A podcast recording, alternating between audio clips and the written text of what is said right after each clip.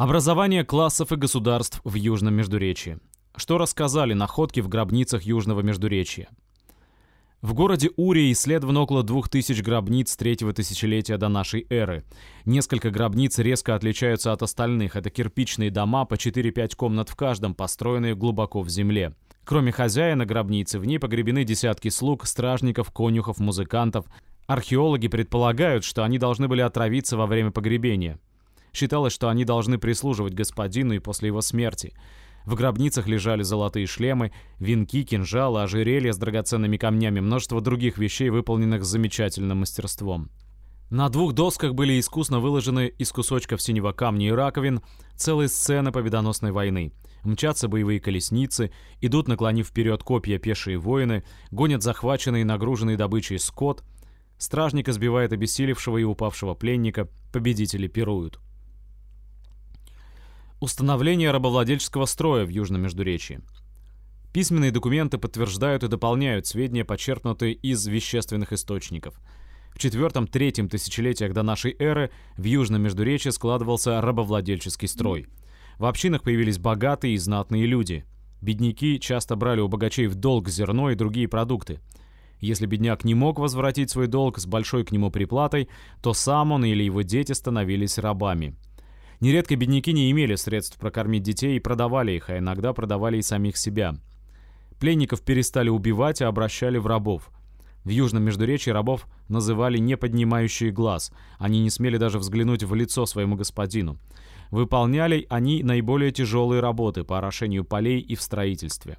Вожди племен, другие знатные люди и жрецы постепенно захватили в свои руки лучшие земли рабов и слитки серебра, служившие здесь деньгами – они эксплуатировали не только рабов, но также крестьян и ремесленников, задолжавших им и вынужденных на них работать.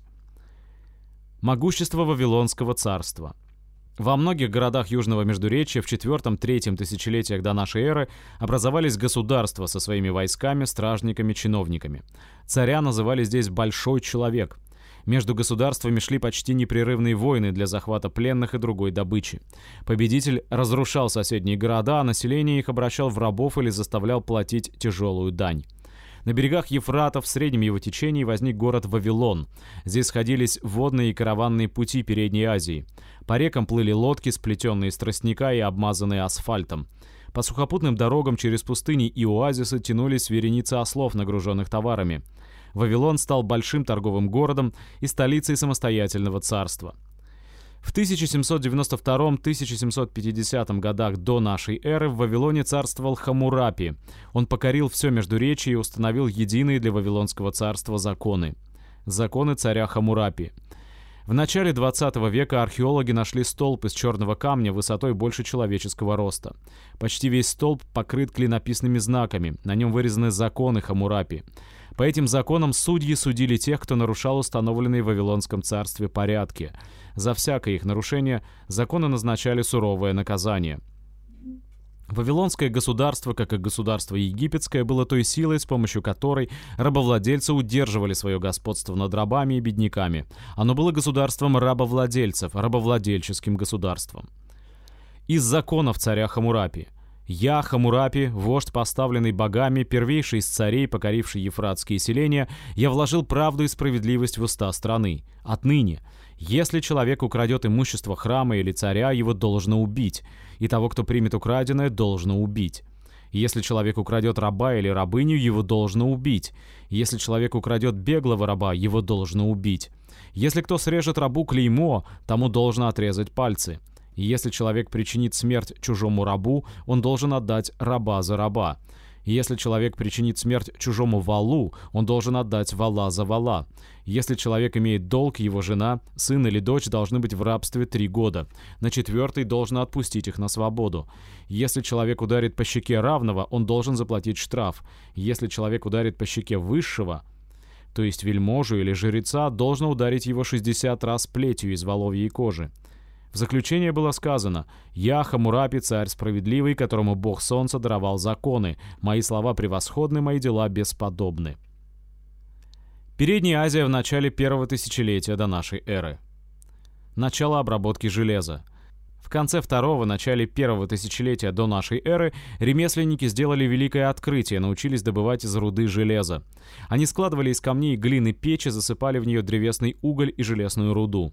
Затем уголь поджигали, а чтобы он лучше горел, поддували в печь мехами воздух. На дне печи образовывались комки железа. Кузнецы ковали из него крепкие орудия труда и оружие. Железной руды в природе гораздо больше, чем меди и олова, поэтому железо постепенно получило широкое распространение в хозяйстве. Значение открытия железа. Железным лемехом можно было пахать и твердую землю степей. Железными лопатами и мотыгами рыть и в каменистом грунте каналы для орошения полей – Земледелие стало быстро распространяться в степях и предгорьях Передней Азии. Железными инструментами строили прочные корабли для мореплавателей и повозки для скотоводов. С развитием земледелия и ремесел стал быстрее развиваться рабовладельческий строй. Возрос спрос на рабов, увеличилась их численность. В степных и гористых областях Передней Азии возникали новые государства. Образовалось и первое государство на территории нашей страны – царство Урарту в Закавказье. Финикийские мореплаватели. На восточном побережье Средиземного моря уже в далекой древности возникли поселки небольшого народа – финикийцев. Местоположение поселков было исключительно выгодным. К ним сходились дороги из Южного Междуречия и из Египта, а перед ними открывались морские пути в далекие страны. Кедровые и дубовые леса на подступивших к побережью горах обеспечивали финикийцев деревом для постройки кораблей – с развитием хозяйства в Египте и в Передней Азии, особенно с ростом спроса на металлы и на рабов, финикийские поселки превратились в богатые торговые города. Главным из них стал Тир, стоявший на острове недалеко от берега и почти неприступный для врагов. В конце второго, начале первого тысячелетия до нашей эры финикийцы были лучшими кораблестроителями и мореплавателями. На своих судах они плавали по всему Средиземному морю и выходили в Атлантический океан. Финикийские купцы вели большую торговлю. Рабы были одним из важных предметов финикийской торговли. Финикийцы не только покупали рабов, но хитростью похищали людей в прибрежных селениях, по разбойничьи нападали на встречные корабли. Сначала финикийские купцы лишь на короткое время приставали к чужим берегам. Затем они стали основывать свои постоянные колонии на побережьях и островах Средиземного моря. Основанная Тиром колония Карфаген превратилась в богатый и могущественный город. Древнейший алфавит – при торговле необходимо было вести записи. Иероглифы и клинопись были для этого слишком сложными. Финикийцы использовали опыт египтян, у которых были знаки, обозначавшие не только слова, но и отдельные согласные звуки. В Финикии был выработан алфавит, состоявший из 22 согласных знаков букв. Гласные звуки при письме пропускали. Буквы напоминали изображение предметов, названия которых начинались с этих букв. Финикийские города недолго сохраняли независимость и попали под власть могущественных соседей.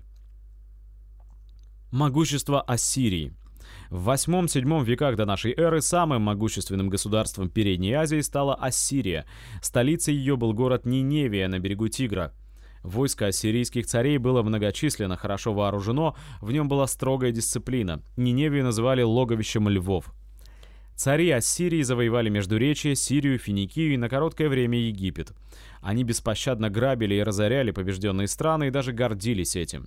Памятниками жестокой власти ассирийских царей остались развалины дворцов, раскопанные археологами. Дворцы Ассирии и их судьба. Дворцы должны были прославлять царей, внушать страх перед ними, веру в их могущество. Строился дворец на искусственном холме. Мощные крепостные стены окружали его. У входа стояли, как стражи, огромные, высеченные из камня фигуры крылатых быков с человеческими головами. Стены внутри дворца были покрыты каменными плитами с вырезанными на них рельефами. Скульпторы изобразили на рельефах походы ассирийского войска, разрушение вражеских городов, беспощадные казни и угон пленников в рабство. Современник об ассирийском войске. Смотрите, вот они подходят быстро и неудержимо. Копыта их коней словно из камня, а колеса как буйный вихрь. Рев их подобен львиному, никто не в силах укрыться от них. О падении Ниневии. Горе тебе, город кровавый, исполненный обмана непрекращающихся грабежей.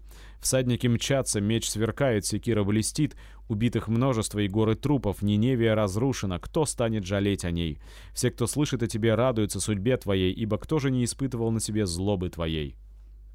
Другие рельефы показывали охоту царя на львов, привезенных в клетках для царской забавы. С исключительной выразительностью изображены звери, бросающиеся в ярости на охотника или умирающие от ран. Непрерывные войны подорвали силы Ассирии. В конце VII века до нашей эры ее враги объединились против нее. Главным ее противником было возвысившееся вновь Вавилонское царство. В 612 году до нашей эры логовище львов Ниневия была взята штурмом и разрушена. Через несколько лет Ассирийское царство пало. Раскопки Ниневии подтвердили рассказы древних писателей о ее разрушении, развалины ее носили следы бушевавших здесь пожаров. Новое возвышение Вавилона, образование Персидского царства. Вавилон в седьмом VI веках до нашей эры. Вавилон подробно описали Геродот, посетивший его в V веке до нашей эры, и другие древние авторы. Описание и раскопки позволили восстановить облик древнего города. Вавилон был самым большим городом Передней Азии. Он раскинулся на обоих берегах Ефрата. Две стены с башнями окружали город. Длина стен достигала 8 километров. Перед ними ров, обложенный кирпичом и заполненный водой. Город был неприступен. Через Вавилон шла широкая главная улица, начинавшаяся у величественных северных ворот.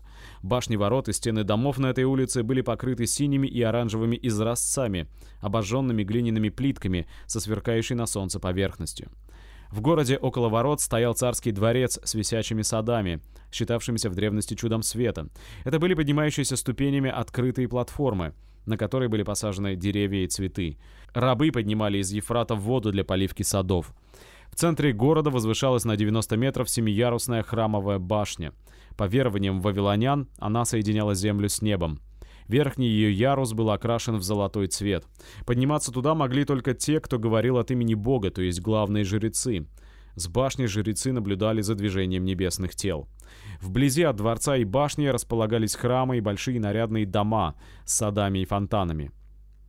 Окраины Вавилона были тесно застроены хижинами из глины и тростника. На городских рынках толпилось множество людей. Современники говорили, что в Вавилоне можно купить все товары, которые есть на земле.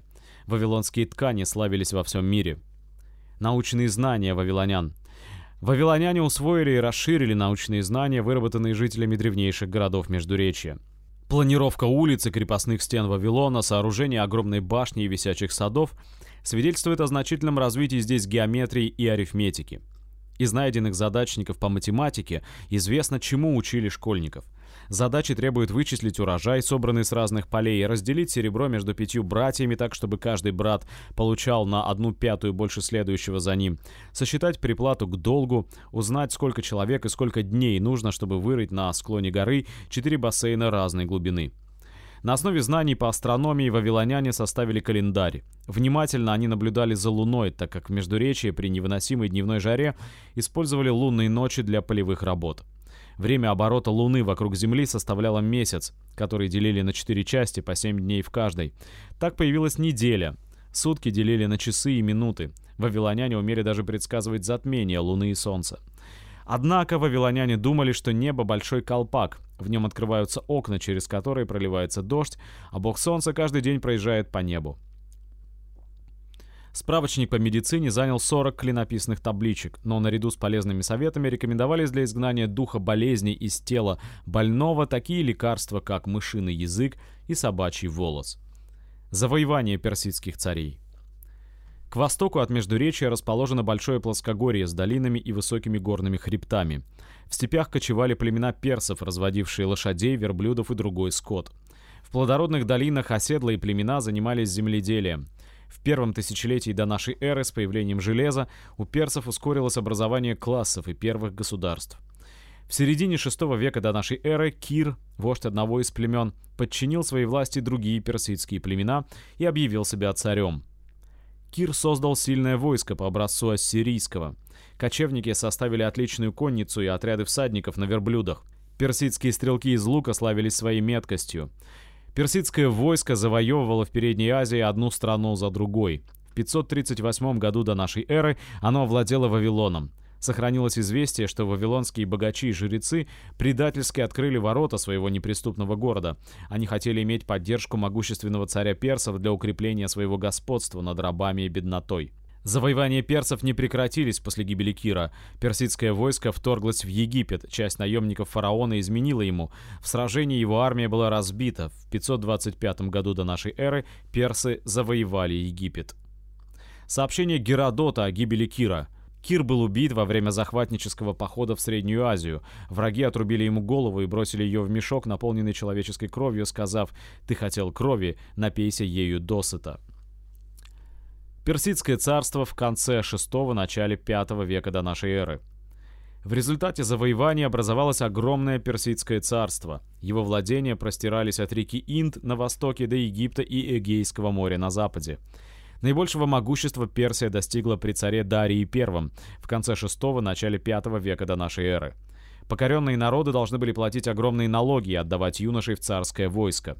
После сбора налогов селения выглядели как после вражеского нашествия, все ценное было унесено. Зато подвалы в царских дворцах были заполнены слитками золота, из которого чеканились монеты с портретом царя. Среди покоренных народов часто вспыхивали восстания. Известия о них быстро доходили до царя. На дорогах перцы устанавливали посты всадников. Всадники мчались днем и ночью быстрее журавлей, передавая от поста к посту донесения царю и царские приказы. Восставших перцы беспощадно казнили или, заклеймив им лица, обращали в рабов. Хотя цари Персии с трудом удерживали власть над покоренными народами, они продолжали завоевательные войны. Дарий I особенно стремился овладеть богатыми греческими городами, расположенными на островах Эгейского моря и на Балканском полуострове. Из надписи Дария I. Великий Бог, который создал землю, небо и человека, который создал благоденствие человека, Дария сделал царем, единым над многими царями. Я Дарий, царь великий, царь многоплеменных стран, царь этой земли великой. Далее следовало перечисление 30 стран и народов, которыми Дарий повелевал.